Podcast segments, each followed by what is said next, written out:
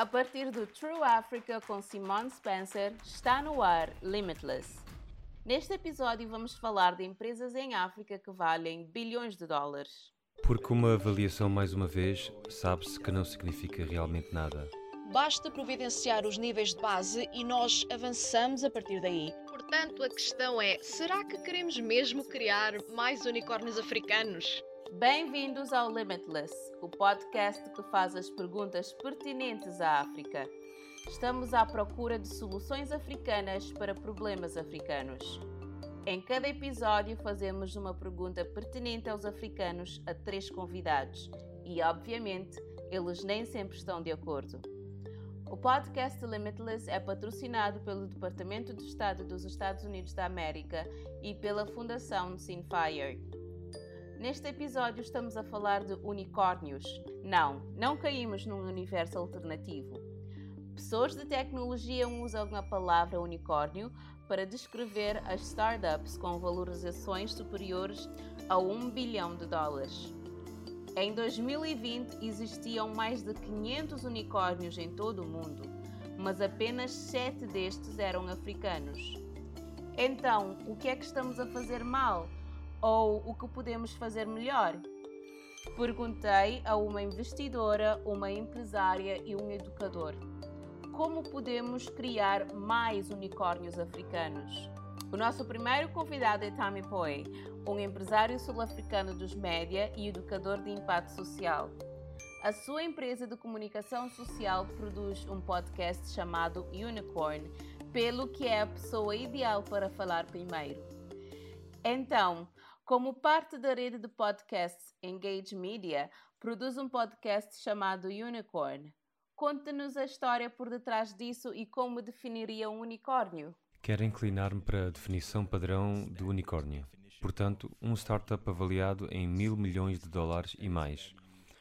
A questão que a Unicorn está a tentar responder é como criamos e onde encontramos os africanos no próximo unicórnio. Então, estas são as suas startups do tipo Silicon Valley, que estão literalmente a governar o mundo neste preciso momento. Estes são os Airbnbs e Ubers. É claro, startups que já não são startups, mas que são de facto grandes empresas como Leviathans, neste momento, como o Facebook e a Google, certo? Estas são empresas que em tempos foram avaliadas em pelo menos mil milhões de dólares.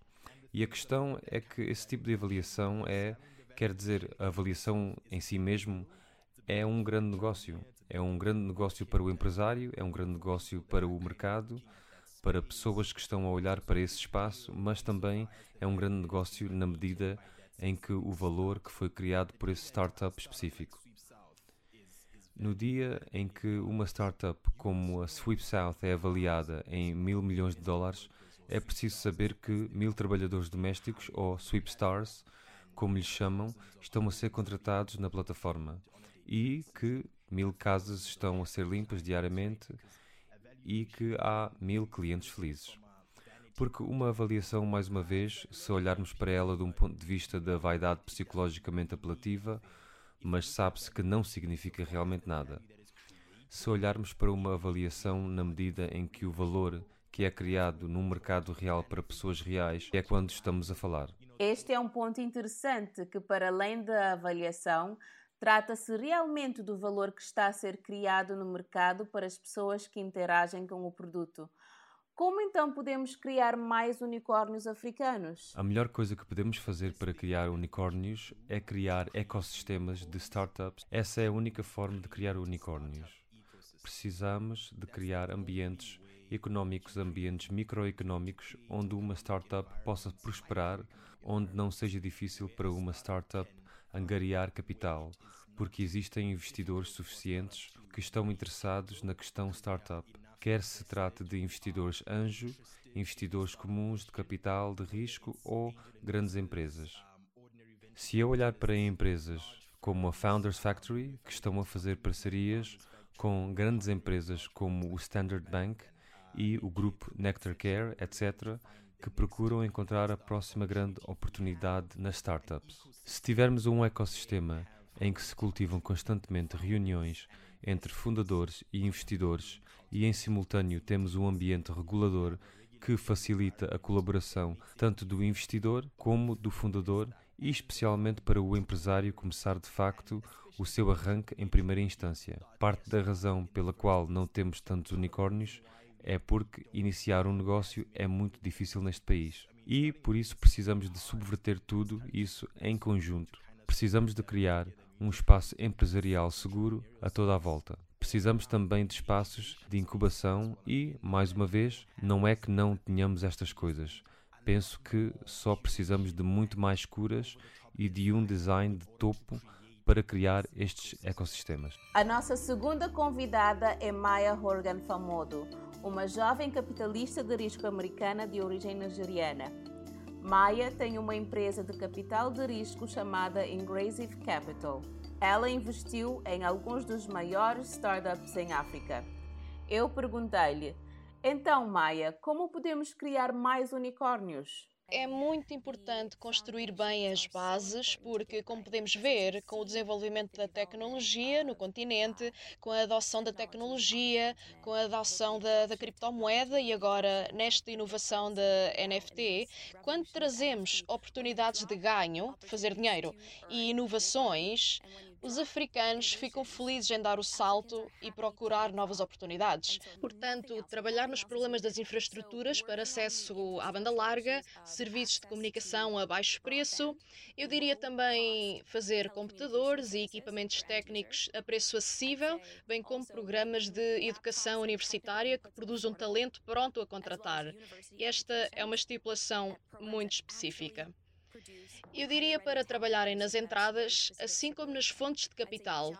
Portanto, continuem a dar apoio às companhias tecnológicas africanas que estão a surgir, que estão a escalar, assegurando que há esse acesso ao nível posterior e capital de crescimento.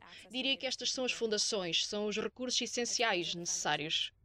Importa o fato de alguns destes unicórnios africanos não serem propriedade de africanos?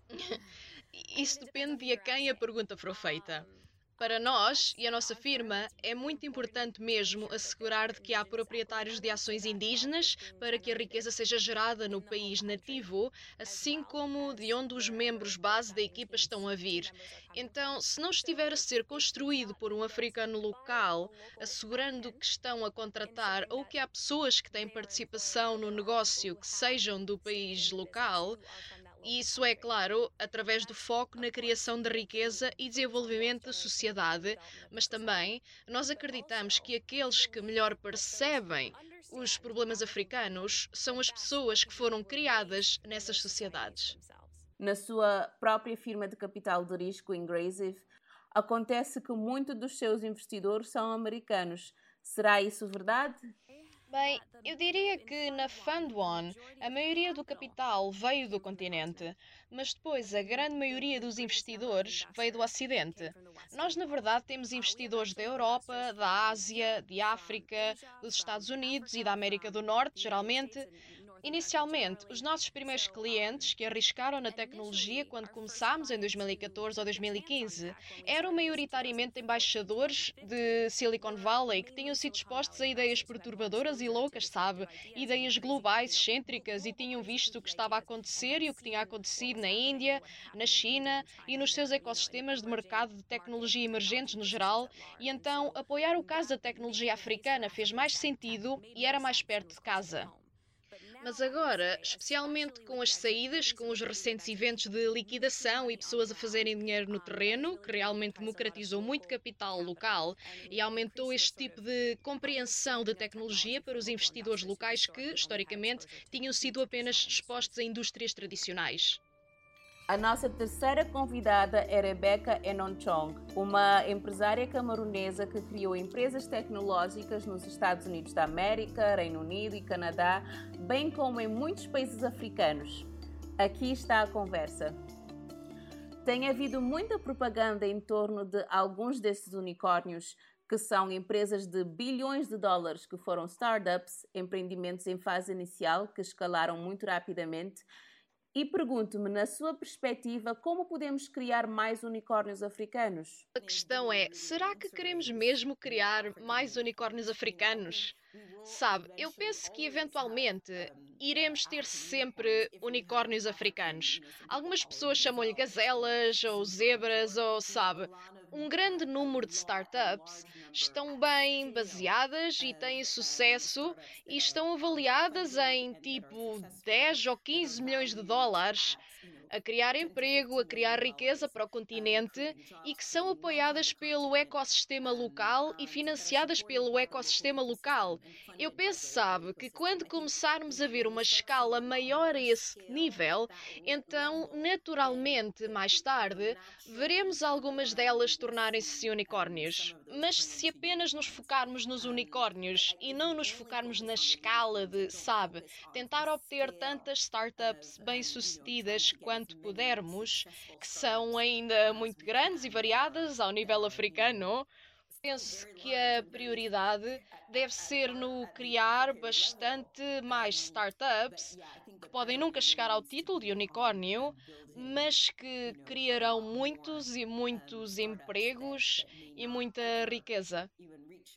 Agora, uma coisa que acho realmente interessante com os camarões é um daqueles países onde, obviamente, as operações francófonas estão muitas vezes atrasadas em relação às operações anglófonas em muitas indústrias diferentes. Se vamos ser realmente objetivos em relação a isto, porque acha que o cenário de arranque dos francófonos está tão atrasado em relação ao anglófono? Nos camarões, de facto, temos o sistema dual, mas o sistema de negócios legal é o sistema OHADA, que é, como se sabe, comum em 16 países africanos, quase 17 neste momento, penso, maioritariamente francófonos ou francófonos, exceto BUM, e portanto eu penso que há uma, uma cultura de negócios que nestes países francófonos em que eles, eles chamam-lhe l'administration, a administração, uh, o l'administrateur.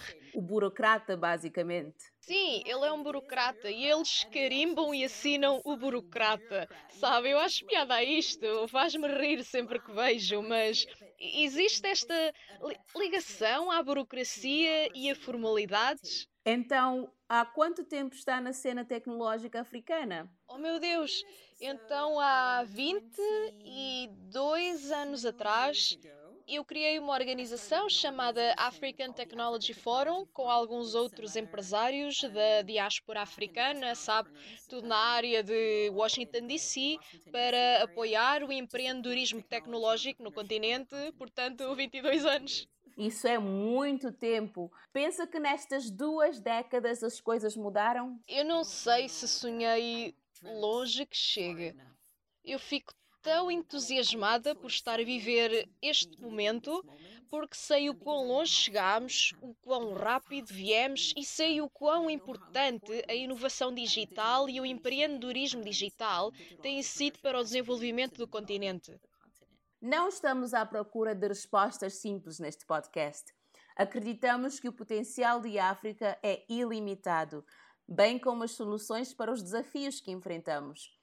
Os nossos colaboradores tiveram todos uma perspectiva ligeiramente diferente. Tami concentrou-se na importância dos polos de arranque e dos ecossistemas. Maia falou sobre a importância do dinheiro, particularmente do financiamento de investidores africanos. Rebeca, empresária experimentada e testada, pensa que devemos esquecer os unicórnios e concentrar-nos em negócios saudáveis que sirvam as suas comunidades locais. A África percorreu um longo caminho nos últimos anos em termos de mentalidades e oportunidades, e essa transformação só vai acelerar. Obrigada por ouvir. Para saber mais, visite www.trueafrica.co limitless ou siga True Africa no Facebook e Twitter. Junte-se à conversa usando o hashtag LimitlessAfrica. Obrigada por sintonizar. Para saber mais, visite o site www.trueafrica.co limitless ou siga True Africa no Facebook e no Twitter. Junte-se à conversa com o hashtag LimitlessAfrica. Tem estado a ouvir o Limitless. Eu sou a Simone Spencer. O podcast Limitless é uma produção da True Africa. Este podcast foi patrocinado pelo Departamento de Estado dos Estados Unidos da América e da Fundação Simfire.